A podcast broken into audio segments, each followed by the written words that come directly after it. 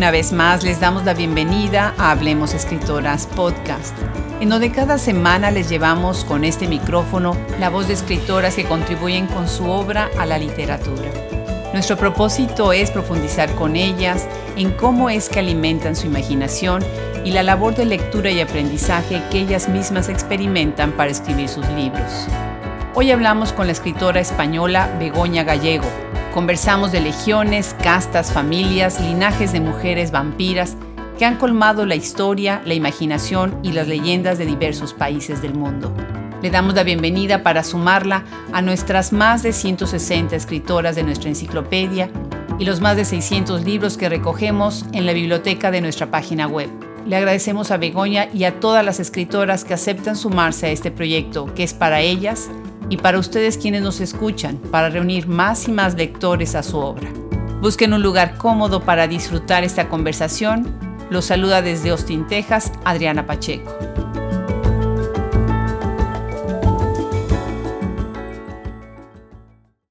El micrófono de Hablemos Escritoras podcast viaja el día de hoy hasta España y me da muchísimo gusto darle la bienvenida a una escritora bien interesante. Les va a gustar muchísimo esta conversación porque Begoña Gallego se acerca a este micrófono con una propuesta fascinante. Bienvenida Begoña, muchísimas gracias por la paciencia. Hemos esperado largo tiempo para poder estar juntas en este micrófono, ¿verdad? Sí, un poquito, los eh, problemas de, la informática, pero bueno, encantada de estar aquí contigo Adriana y muchas gracias. Disfrutar de este momento con vosotros y dar a conocer mis obras y a mí como escritora. Pues felicidades por todo lo que haces. Bueno, platícanos, ¿en dónde estás ahorita? ¿De dónde eres originaria? Y háblanos un poco sobre el inicio de tu carrera. Bueno, en realidad yo, yo soy asturiana de, Gijón, en España. Mi carrera eh, profesional, realmente yo soy licenciada en económicas. Empecé, estudié esto porque un poco por, por suerte, ¿no? Por, por azar, ya que yo quería estudiar periodismo, pero por, por temas, eh, mis padres no podrían costearme los estudios fuera de Asturias, entonces tuve que elegir algo aquí y, acabé siendo pues economista. ¿no? Ahora mismo trabajo en una entidad bancaria y en mis ratos libres como hobby pues me dedico, me dedico a escribir, que ya llevo haciéndolo desde que tenía 13 años. Desde 13 años, desde que tenías 13 años. ¿Y siempre escribiste eh, microrelato, cuento? ¿Qué tipo de, de texto al principio? Empecé con poesía, empecé con poesía, eh, pero bueno, con 13 años la poesía que escribe, salvo rara gente que, es un, maestro, pues son nada, poesías de amor, de, dudas existenciales, pues ya sabemos lo que es la adolescencia, ¿no? Realmente llegué a ganar un, concurso de, poesía por la paz de una asociación de vecinos que hicieron aquí en Gijón. Al inaugurar una escultura, promovieron una, un concurso de poesía y lo llegué a ganar, pero eso no me llenaba. Entonces acabé yendo por el relato, de los relatos, pues empecé a hacer las historias un poquito más largas, hasta que por fin, pues oye, empecé a acabar novelas y llegamos a eh, las novelas de las que vamos a hablar hoy, la trilogía de Cazadores con Alma, que son un poquito más maduras, más elaboradas, con más documentación, eh, que ya iremos hablando de ello. Claro, claro que sí. Platícanos cómo definirías la diferencia entre un micro relato, un relato y un cuento. Aparte de la extensión, que eso es algo obvio, realmente el microrelato se trata más de insinuar la idea para que el lector, con los pocos datos que le das tú, con las pocas palabras, con las pocas líneas que escribes, se haga una idea de una historia muchísimo más grande. Entonces es mucho más, para mí es mucho más complicado el microrelato porque tienes que condensar en muy pocas palabras una historia enorme y darla a conocer con esas pocas palabras. El relato es algo intermedio. Ya tienes un poquito más de espacio para desarrollar la, historia. No tienes que dejar tanto entrever si no quieres. Puedes cerrar la historia, puede tener un principio, un desarrollo y un final. Pero eh, no hay un desarrollo de personajes tan fuerte como puede ser en una novela.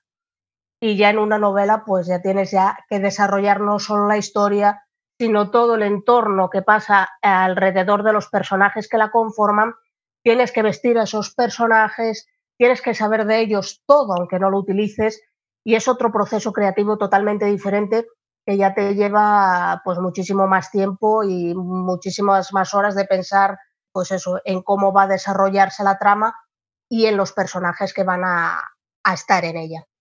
Ahora, tú empezaste a escribir desde el tema de las, bueno, esta es la sorpresa para quienes nos escuchan, porque me encanta y, estoy guardando así como el momento, la expectativa, para que quienes nos escuchan la tengan al, mismo tiempo que nosotras, ¿no? Pues Begoña escribe sobre vampiros y fantasmas y genial, con unas obras geniales. Platícanos, ¿estos temas desde un principio fueron, te, empezaron a atraer desde hace mucho tiempo? ¿Cómo entraste a estos temas? A mí siempre me, encantó el tema del terror. Yo veía mucho cine de terror desde bien pequeñita. A mí en casa me dejaban ver eh, Drácula, Frankenstein, todo cine de terror. Pero también según iba avanzando, pues eso, 13 años, 14, 15, siempre me vi muy atraída por todos los temas de misterio, por la Atlántida, por extraterrestres, por fantasmas. Entonces iba leyendo, aparte de las, novelas juveniles, pues iba leyendo sobre esos temas, todo documental que podía ver lo veía.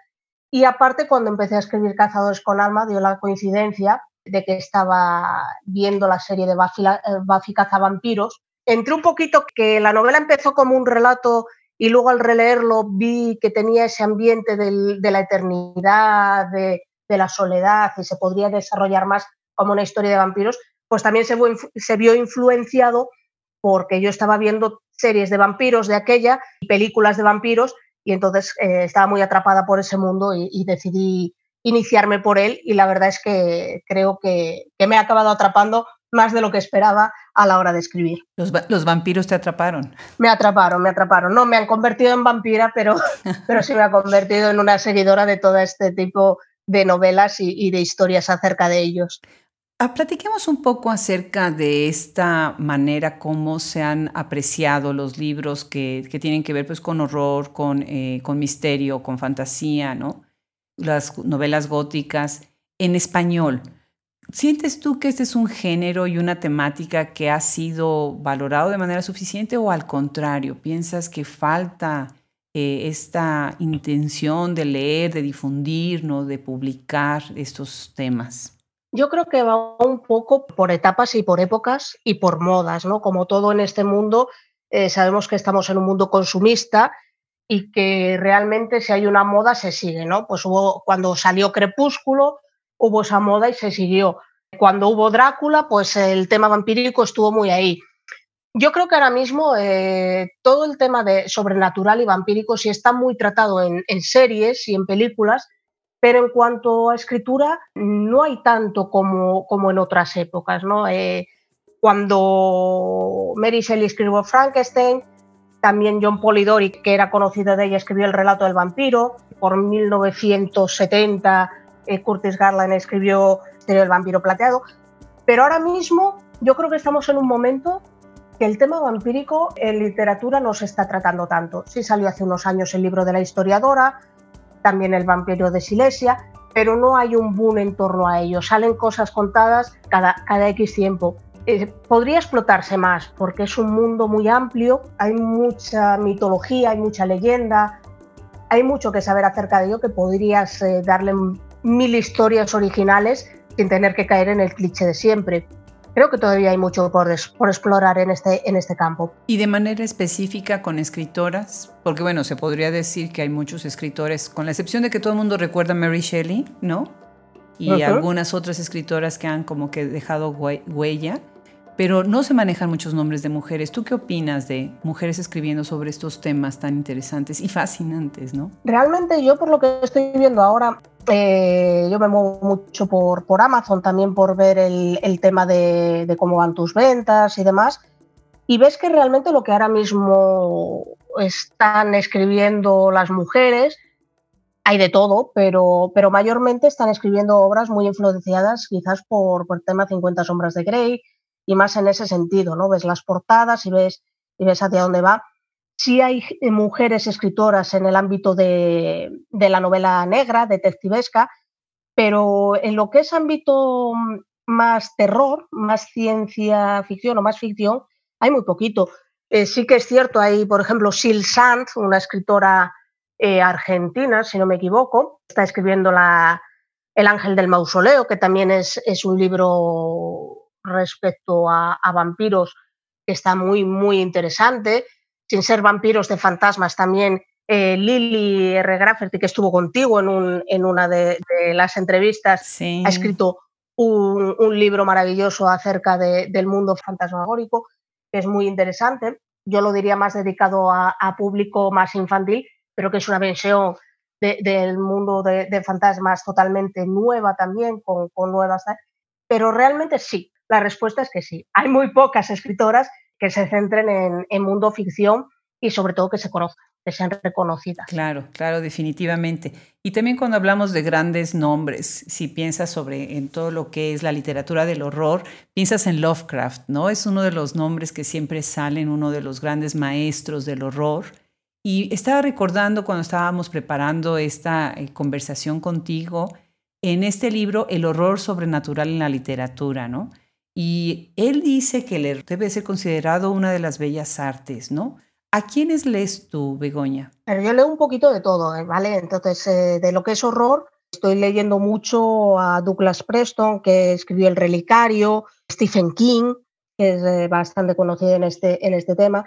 luego ya con temas de, fantasmas, de espíritus, está también Manuel Loureiro, un escritor español, y, y Miquel, Miquel Santiago, que son quizás de los que más estoy leyendo. Pero más centrado en lo que es el, horror, el terror, em, fantasmas, monstruos y demás, quizás más Douglas Presto y, Stephen King de los que sean más conocidos a nivel mundial. Ok, bueno, pues tienes muchísimo que, de dónde leer, ¿no? Y dos de tus obras son Cazadores de Alma, Ediciones Alfeizar 2019 y Las Almas de los Inocentes, Editorial Célebre 2020. Platícanos un poco el surgimiento de estos dos libros y cómo fuiste encaminándote hacia estas dos historias que además son muy distintas, ¿no? Cada uno de ellos vamos a ir un poquito más a, fondo, pero cuéntanos un poco de los inicios de ambos. Bien, el, inicio de Cazadores con Alma lo, adivinaba un poco antes, eh, lo decía un poquitín antes. Yo me dediqué una noche, cuando no me duermo, pues me dedico a escribir. Y de aquella estaba trabajando en un pueblo de Orense, en Ocarballiño, y, escribí un relato, que es el capítulo inicial de, Cazadores con Alma. Releyéndolo al día siguiente, pues vi eso, lo que, había ese ambiente de, pues, la soledad, la eternidad, esas dudas existenciales, todo eso que puede ser encajado en, un vampiro, ¿no? Y decidí que, que, tendría que ser, que alargarlo y ser una novela vampírica. Pero también decidí que tenía que ser una novela vampírica distinta, yo no quería caer en el cliché del vampiro romántico, del, vampiro hipersexualizado, eh, etcétera, etcétera. Yo lo que quería era algo distinto, darle, tampoco quería un crepúsculo, eh, no quería Enrich, quería algo distinto, ¿no? Entonces me decidí que tenía que buscar eh, razas vampíricas de, diferentes culturas del mundo para darle algo de originalidad y luego lo que es la historia que transcurre a lo largo de la novela alrededor de todas esas razas vampíricas pues eh, se fue creando poquito a poquito, porque realmente yo escribo más por impulsos que teniendo una estructura, un guion fijo. Entonces yo iba viendo cómo iba la historia, cómo iban encajando cosas y yo, según voy yendo a conferencias, según voy leyendo libros, pues voy viendo cosas que pueden encajar en las historias, ¿no? Pues por ejemplo, a mí me dejó un compañero de trabajo un libro sobre la construcción del canal de Panamá y después de leerlo, pues dije, mira, pues esto va a ser para un trocito de un capítulo que puede encajar perfectamente en cuándo, cómo Heidegger, uno de los protagonistas, eh, se convirtió, a, lo convirtieron en vampiro. ¿no? Entonces, ese es un poco el proceso de, la primera novela. Fue un poco más por impulsos. ¿no? La segunda novela surgió, eh, Las almas de los inocentes, pues un poco cuando acabé la otra dije, pues es que me, me quedo corta. Y yo creo que aquí se podría desarrollar un poquito más la historia. Podríamos ir un poquito más allá de la relación entre los protagonistas y podríamos ver una nueva visión no tan centrada en lo que son las culturas vampíricas, sino en las figuras históricas vampíricas que ha habido y que se conocen menos a raíz de esto. ¿no? Entonces, ya ahí sí que establecí un poco el marco de lo que quería que sucediera antes de, que, antes de empezar vi un poquito algunos personajes que podían encajar y también eh, fui mezclando un poco lo de la estructura con el escribir según, según yo iba pensando lo que podía pasar o lo que podía ir encajándose en la historia. ¿no? En esta tercera, eh, tercera parte de la trilogía, que no hablaremos hoy de ella, pero que ya está en proceso, he ido evolucionando y sí que hay más tiempo de pensar qué va a pasar antes de sentarme a escribir. ¿no? Entonces ha sido un poco una evolución. La primera ha sido un poquito más ir escribiendo según surgían las cosas, Cazadores con alma. Las almas de los inocentes ha sido una mezcla y la tercera ya va a ser un poquito más reflexiva. Pero tanto la primera como la segunda como la tercera van a tener historias y los, y los argumentales distintos y se van a centrar en temas totalmente distintos. Y lo que más me gusta a mí, que es mezclar cosas que nada tienen que ver con los vampiros, hacer que encajen con el mundo vampírico. Eso va a pasar en las tres en las tres historias, en las tres novelas. Me encanta, ya vamos a ahondar en eso, me encanta. ¿Te parece, Begoña, si leemos un fragmento de Cazadores de Alma para empezar? Perfecto.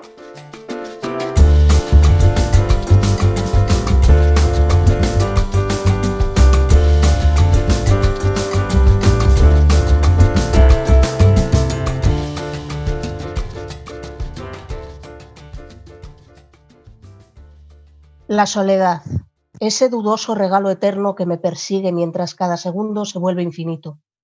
Cuando tan solo esperas que llegue y pase el siguiente para unirse a sus compañeros en ese insulso pasado que cada día más se tiñe de desesperanza. Un raído butacón en medio de esta suntuosa habitación soporta mi peso igual que yo soporto el peso de los años, uno a uno empaquetados en mi espalda, uno a uno sin sentido contarlos desde hace diez, desde aquel oscuro atardecer en el que el sol se había ocultado antes de lo normal, uno a uno, permitiéndome subsistir en esta típica existencia. Una copa en mi mano llena de néctar de vida, vida, si puede llamarse así, cuando mi último aliento expiró aquel atardecer hace diez años.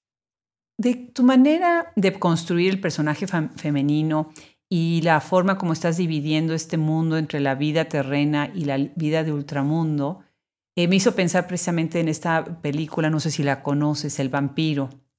Es una película viejísima, ¿No la, ¿nunca la has visto? No la he visto y de hecho la tengo para ver dónde la encuentro para, para mirarla después de que me lo dijiste. No la he visto. Ojalá. Ojalá que sí, porque mira, Germán Robles, que es un actor, fue un actor mexicano muy famoso, se hizo eh, famosísimo en Latinoamérica por esta película y por otras que tenía, pero cada vez que pensábamos en un vampiro pensábamos en nuestra infancia, ¿no? En Germán Robles, ¿no? Y pensé también en este contraste entre el hombre vampiro y la mujer vampiro, ¿no? Que es muy interesante, pues, escuchar a alguien que escribe y construye a una mujer vampiro. ¿Cómo piensas tú que se podrían hacer una diferencia entre uno y otro a partir del género?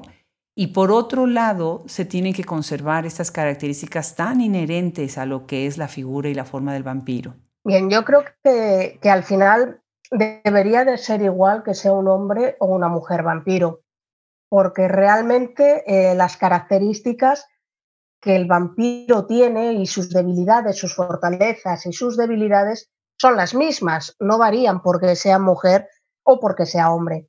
Si es cierto que hasta llegar a películas como por ejemplo Underworld, donde la protagonista es una mujer vampiro muy poderosa además, hay pocos registros en los que podamos ver eh, realmente mujeres vampiro. ¿no? ¿Qué hay de diferencia entre unos y otros? Pues realmente eh, las diferencias las vamos a hacer nosotros en tanto en cuanto que los vamos a asociar a, nuestro, a nuestra especie, al género masculino, con sus virtudes y sus defectos y sus características, y al género femenino con sus virtudes, defectos y beneficios. yo creo que no debería de haber ninguna. Si tú tuvieras que hacer una ficha para describir a Nayara, ¿cómo dirías que es ese personaje como vampiro? ¿Cuáles son sus características principales? Yo creo que es una persona, primeramente, que quiere parecerse más al humano que al vampiro, ¿no? Quiere recuperar su vida, su vida humana, con lo cual va a tener muchos tintes, eh, va a estar muy humanizada, ¿vale? Con eso, ¿qué va a tener? Todo lo que un humano tiene, todas sus eh, sombras y todas sus luces. Pero Nayara como personaje es una persona eh, muy depresiva mm, en un principio, luego va a medida que va retomando el contacto con su familia, va viendo la realidad que desconoce a su alrededor de, su nueva especie, pues va tomando otras tal. Va a tener un poquito de, ironía, eh, va a ser un poco irónica, eh, va a querer llevar siempre la razón y va a darse de bruces y va a ser muy protectora, muy protectora con los que ella quiere y con los que considera los suyos. Eh, va a proteger a su hermano hasta tal punto que lo va incluso a, minimizar, ¿no?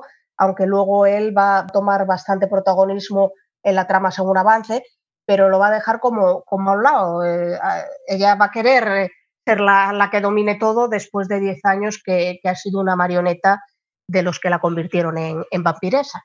Claro, y que eso es lo interesante, porque ahí se da una, unas fuerzas de poder, ¿no? Y unas luchas ahí en donde ella tiene también que recuperar, recuperar lo más importante para crear su propia genealogía, ¿no? Para sacar adelante eh, su propio clan, ¿no? Y me gustaría que nos platicara sobre eso precisamente, ¿no? ¿Cuáles serían en tu obra entonces las razas, los clanes que estás tú construyendo? Yo me acuerdo, por ejemplo, en esta, en esta serie de televisión que es muy famosa, que yo no he visto, por cierto, Game of Thrones. Yo tampoco. Tú tampoco. Yo tampoco.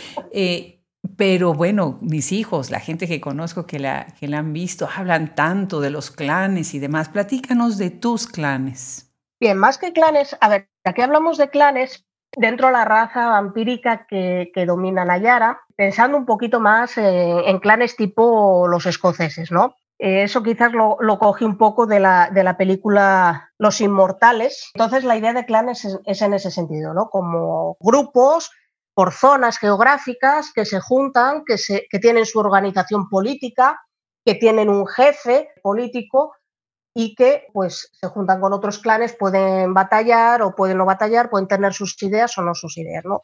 Entonces el concepto de clan es en ese sentido, que yo creo que es el que todos tenemos en mente, tanto en Juego de Tronos como cualquier otra película o serie que vaya en esta línea. Pero lo más interesante realmente no es la diferencia entre clanes, ya que son los, los vampiros de la misma tipología, que serían los vampiros surgidos descendientes de Vlad Dracul, el, vampiro más humano con forma más humana, sino la diferencia de especies de razas que incluimos dentro de, la novela. ¿no? Ahí estamos hablando de, razas de mesopotámicas, como Lilith, que se supone que es la primera mujer de Adán, que fue perseguida por los ángeles cuando se escapó, que le mataban todos sus hijos, y tiene la forma de una loba con cola de escorpión, la hacen en, muchas infografías. Luego también tenemos especies de la cultura griega, como son las lamias, que se supone que es un amante de Zeus, que cuando tuvo un hijo con Zeus, la mujer de él era quiso vengarse de los nacidos de ellos y la condenó a un insomnio eterno y que se dedica, por lo tanto, a devorar niños. Tenemos también las estiges, eh, tenemos, que es de la cultura romana. Tenemos unos vampiros chinos que no voy a nombrar, no voy a decir el nombre porque seguro que haría el ridículo, que, son vampiros que atacan a paseantes. Eh, tenemos también a la guasha, que es una vampira de la, de, la cultura asturiana. y mezclamos también con todo esto a las gorgonas, a Medusa, que es una gorgona. También mezclamos todo esto con, Jesús, o sea, metemos en el ajo cositas que no tienen que ver con los vampiros para incluir nuevas especies de vampiros e incluso inventarnos alguna categoría como son los Barsnox. Eso no existe en la cultura vampírica, eh, eso me lo inventé yo. Pero es lo que te digo, aquí más que hablar de clanes, la verdadera importancia que tiene no es la lucha entre clanes aquí, sino la lucha entre especies y para evitar la dominación mundial. Claro, y además eso, están protegiendo al mundo, ¿no? Que eso es algo interesante, porque uno siempre pensaría que los vampiros lo que quieren es utilizar al mundo para tener a, quien más convertir en vampiros, ¿no? Y aquí está habiendo también una manera de, proteger a la raza humana, ¿no? ¿Qué, nos cuentas sobre esto? Sí, aquí lo que, eh, lo que desata toda la guerra es eh, una lucha secreta que viene, viene de años atrás, de siglos atrás, en la que están los vampiros que quieren dominar el mundo, siempre habrá alguien que quiera dominar el mundo, e, y los vampiros eh, que se han organizado en, una orden, una orden real, la Orden del Dragón, creada también por, por, eh, por Vlad Dracul, que se alían con humanos para luchar contra esos vampiros que quieren dominar el mundo y mantener así el orden sin que ellos puedan conseguir su, objetivo. Alguna de las cosas que creo que a veces también es complicada para construir en una novela de este tipo es el ambiente, ¿no? Begoña, el ambiente es importantísimo en, los, en las novelas de, vampiros, de horror, ¿no? Las góticas. Eh, eh, y toda esta obscuridad del castillo medieval, que es fantástica, ¿no? Desde finales del siglo XVIII empezó toda esta idea de, de los atributos de lo gótico y de lo godo y demás, ¿no? ¿Cómo construyes tú tus ambientes? ¿Qué significa para ti esta construcción de ambientes? Bien, yo eh, realmente lo que busco en esta novela, a pesar de que rompe un poco con las características habituales de los, de los úpiros, eh, lo que busco es no, que no sea tan oscura, que no transcurra todo de noche. Sonayara de mucha vida de día porque es una de las propiedades que ella tiene, que puede exponerse a la luz del sol. Pero sí es cierto que lo que le intento meter al personaje, sobre todo a Nayara, y que intento que sea un poco hilo conductor, es esa apatía, ¿no? esa, esa duda existencial que a ella siempre la acompaña. Es, es lleva 10 años tirada en un sofá, eh, siendo, como dijimos, la marioneta del consejo, apartada de su familia, eh, como un muñeco ahí sin hacer nada, dejando pasar los días, y todo eso poco a poco se va a trasladar eh, en, su día a día y en cómo entabla la relación con los demás. Luego a la hora de, buscar también otro elemento muy importante para darle ese ambiente gótico son las luchas. Las luchas que tienen los, vampiros, no vamos a meter armas actuales, vamos a meter siempre pues, los puños, eh, lucha cuerpo a cuerpo, estacas, espadas, para darle un poco ese ambiente más antiguo, más no tan moderno, ¿no? No, tan, no tan así. Y sobre todo es eso, la, duda existencial, el vivir, el morir, ¿para qué estamos haciendo eso? Eh, una lucha interior de Nayara todo el momento. De hecho, hay gente que me ha dicho, oye, qué profundo es tu libro. Digo, pues a mí no me lo parece tanto, pero, pero a, lo mejor sin darme cuenta, con, con, esa apatía que le intentas dar a Nayara, al final sí que metes alguna frase que es un poco filosófica, eh, que te lleva un poco por, por ese campo. Excelente, excelente. Pues hagamos otra lectura, ¿te parece, de este libro? Y ahí podemos ver un poco acerca de esta cuestión de las legiones y de las sociedades, ¿no?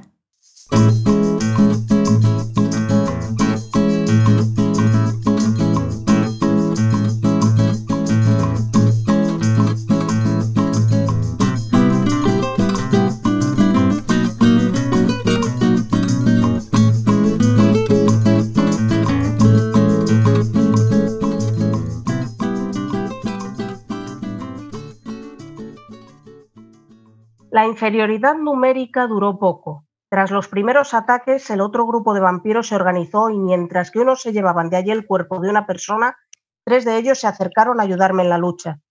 Yo no había, yo no había tenido que elegir bandos, habían escogido ellos. Esquivaba como podían puñetazos sin lanzar ningún ataque hasta que asumí que tan solo pensaban en eliminarme. Era un testigo inoportuno, y según las leyes de nuestra raza, no se pueden dejar rastros que descubran nuestra existencia.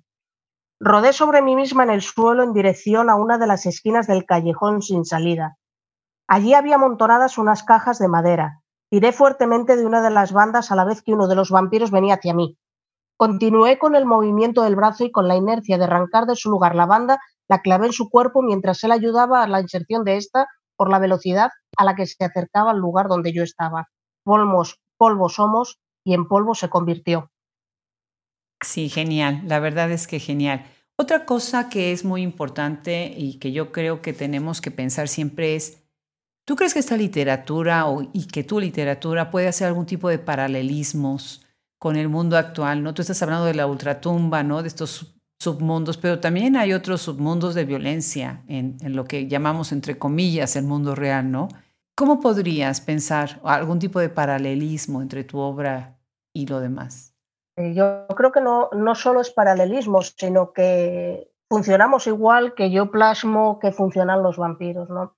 Realmente en el mundo real, eh, en los humanos, eh, como decía antes, siempre hay alguien que quiere el poder, siempre hay alguien que lo haría, haría cualquier cosa por llegar o por conseguir lo que él quiere, siempre hay alguien que está dispuesto a ayudar a los demás por nada. Siempre hay alguien que se ve separado de su familia, que está deprimido, que quiere luchar para conseguir un poco de tierra más, un voto más o lo que sea. ¿no? Entonces yo creo que no solo son paralelismos, sino que podríamos decir que funciona, que mis vampiros, los vampiros de cazadores con alma y las almas de los inocentes, funcionan en ese sentido igual que las mentes humanas. Por desgracia, igual que ellos eh, siempre van a tener luchas o siempre vamos a buscar un conflicto para, para que se desarrollen, por desgracia, y lo estamos viendo en este mundo, es inevitable que haya una paz mundial total, que no haya guerras y que no haya alguien siempre que quiera dominar a los demás. Claro, definitivamente.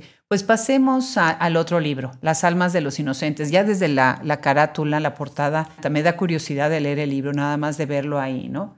Y retoma la historia desde otro sentido, ¿no? Esto ya es más como una épica. Y además hablas muchísimo, muchísimo del tema de la corporalidad. Es muy interesante cómo vamos viendo estos fragmentos, cómo se está haciendo la construcción de cada uno de estos personajes. Leamos un fragmento de este libro y profundices un poco más en él, ¿te parece? Me parece. Vamos a empezar con el capítulo 2 y leer un trocito de él. Hacía escasos minutos que el avión había tomado tierra. Caminábamos cogidos de la mano, como si el hecho de que nuestros cuerpos no se rozasen pudiese matarnos de pena. Avanzábamos por el pasillo cuando vimos a lo lejos a mis padres y a mi hermano, que esperaban con ansiedad nuestra llegada tras tres años sin vernos. Nuestra campaña por Rusia había durado más de, no ser por la pregunta de Heidegger. Ninguno de los dos podíamos esperar más para contarle la noticia a mi familia, que ahora también era la suya. Y como no podía ser de otra forma, queríamos decírselo cara a cara. En cuanto Natanael nos vio, salió corriendo hacia nosotros. Tres años era mucho tiempo sin estar juntos, teniendo en cuenta que cada segundo podía ser el último de nuestras existencias, debido a la guerra silenciosa que se libraba desde que conocía a Heidegger y me sacó de mi apática existencia. Este libro, eh, bueno, es toda una idea también de la, de la cuestión de la saga, ¿no? Y de cómo se va, después se podrían publicar pues toda una saga larguísima, que es además la base de muchas historias que, que siguen a los vampiros. ¿Cuáles planes tienes tú para este libro precisamente, El alma de los inocentes? Eh, bueno, Las almas de los inocentes eh, realmente, aparte de ser una continuación de, de la anterior, quería darle una continuación a la historia de, Nayara y Heidegger. Eh, me pareció que en el primero me centré mucho en la historia, que me pareció no, lo hice intencionadamente, me centré mucho en la historia que va alrededor de ellos y ellos como pareja surgieron casi de, la nada, ¿no? Entonces aquí quería dar un poco más el avance hacia, hacia esa historia de ellos dos que tomará mayor importancia en la tercera entrega. Realmente las almas de los inocentes surgió con esa idea, pero hay que darle una trama también, un hilo conductor. No vamos a hablar solo de Heidegger y Nayara. Entonces se me ocurrió que podríamos utilizar al personaje de Ersebet de Bathory, un personaje histórico, que dicen que también eh, Bram Stoker, eh, aparte de, de Vlad se fijó en él, en, en Ersebet, para, para crear a Drácula que es una noble que se dedicaba, porque ella quería mantenerse joven, a bañarse en la sangre de sus doncellas vírgenes. Se dice que por aquel entonces llegó a, matar, a sacrificar hasta 650 doncellas hasta que fue juzgada, capturada y emparedada. A raíz de la... es, un personaje muy interesante. Realmente es un personaje muy, muy interesante. Entonces, igual que, que en los cazadores con alma mm, me basé en especies vampíricas que no se conocían para dar forma a la historia, aquí me basé en personajes históricos como Ersebet o como Nofre de Pradit, que también es muy importante para la historia, y a raíz de ahí pues fuimos elaborando eh, de nuevo una lucha contra ella en concreto, que es la que en este caso quiere hacerse con el dominio del mundo.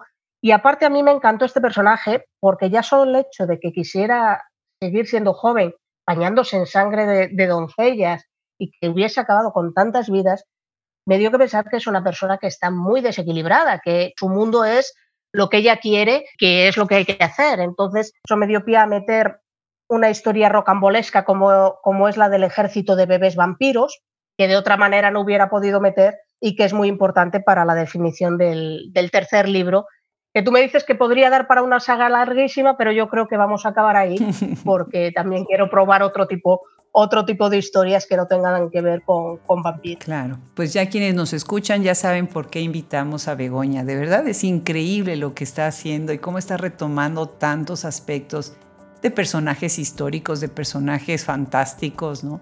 Y todas estas leyendas que, que siempre han atravesado nuestras historias de niños, ¿no? De sueños, desde siempre, ¿no?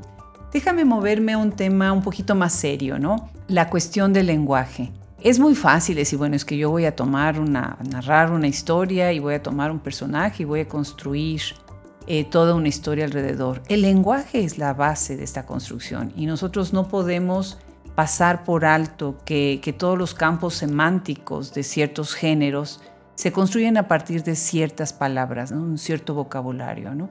Y hablando específicamente del terror, pues se utilizan adjetivos como macabro, horrendo, terrorífico, ¿no? Pero Lovecraft dice que es más terrorífico un adjetivo como silencioso o perturbador o gélido. Eh, y regresamos a esta idea de show me, don't tell me, ¿no? mostrarle al, lector más que decirle al lector, ¿no?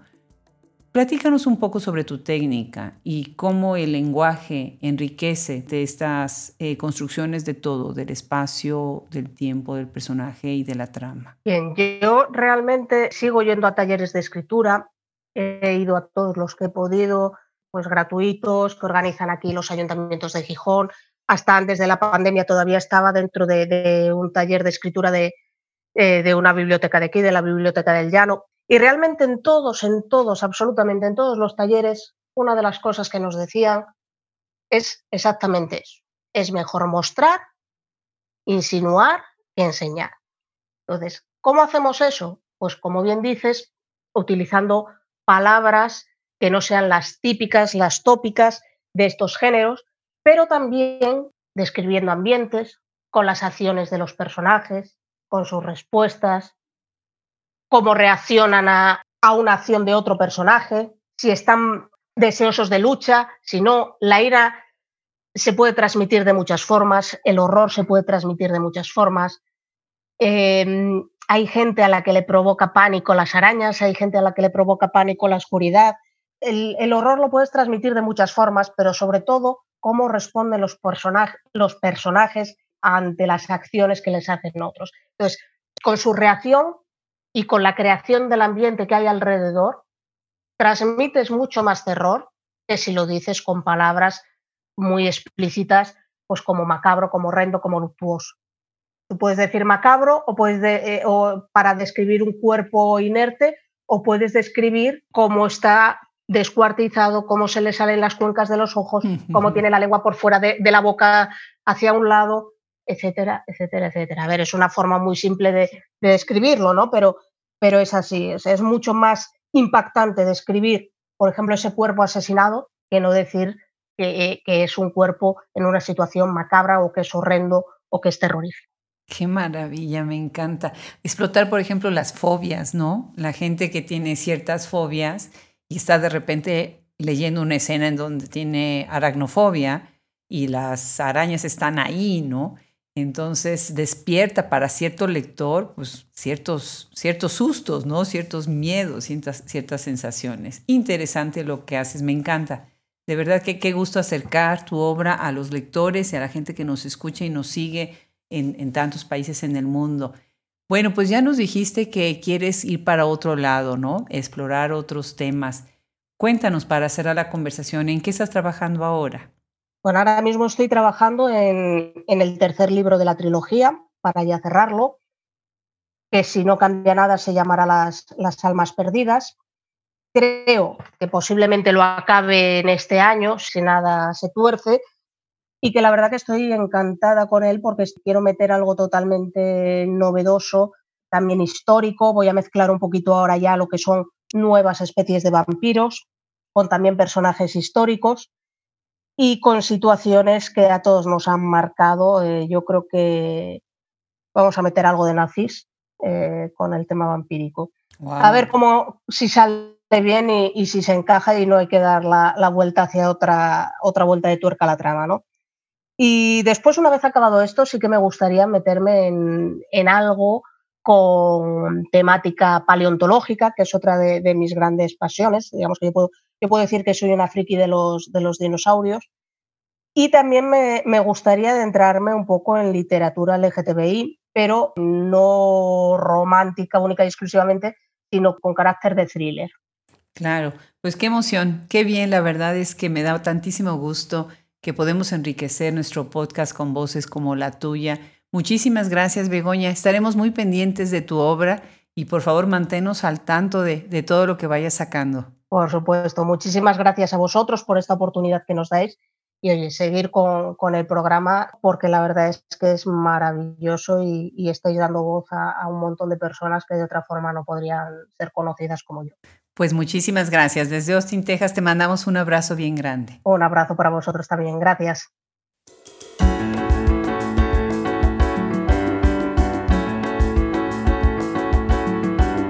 Qué gusto haber tenido esta conversación con la escritora Begoña Gallego. Le damos las gracias al equipo que forma Hablemos Escritoras Podcast, Fernando Macías Jiménez en la edición, Andrea Macías Jiménez Social Media, Wilfredo Burgos Matos, Alejandra Márquez, Juliana Zambrano, Fran Dester, Liliana Valenzuela, Luis Enrique Castellanos, colaboradores y curador literario. Se despide de ustedes hasta el próximo episodio, Adriana Pacheco.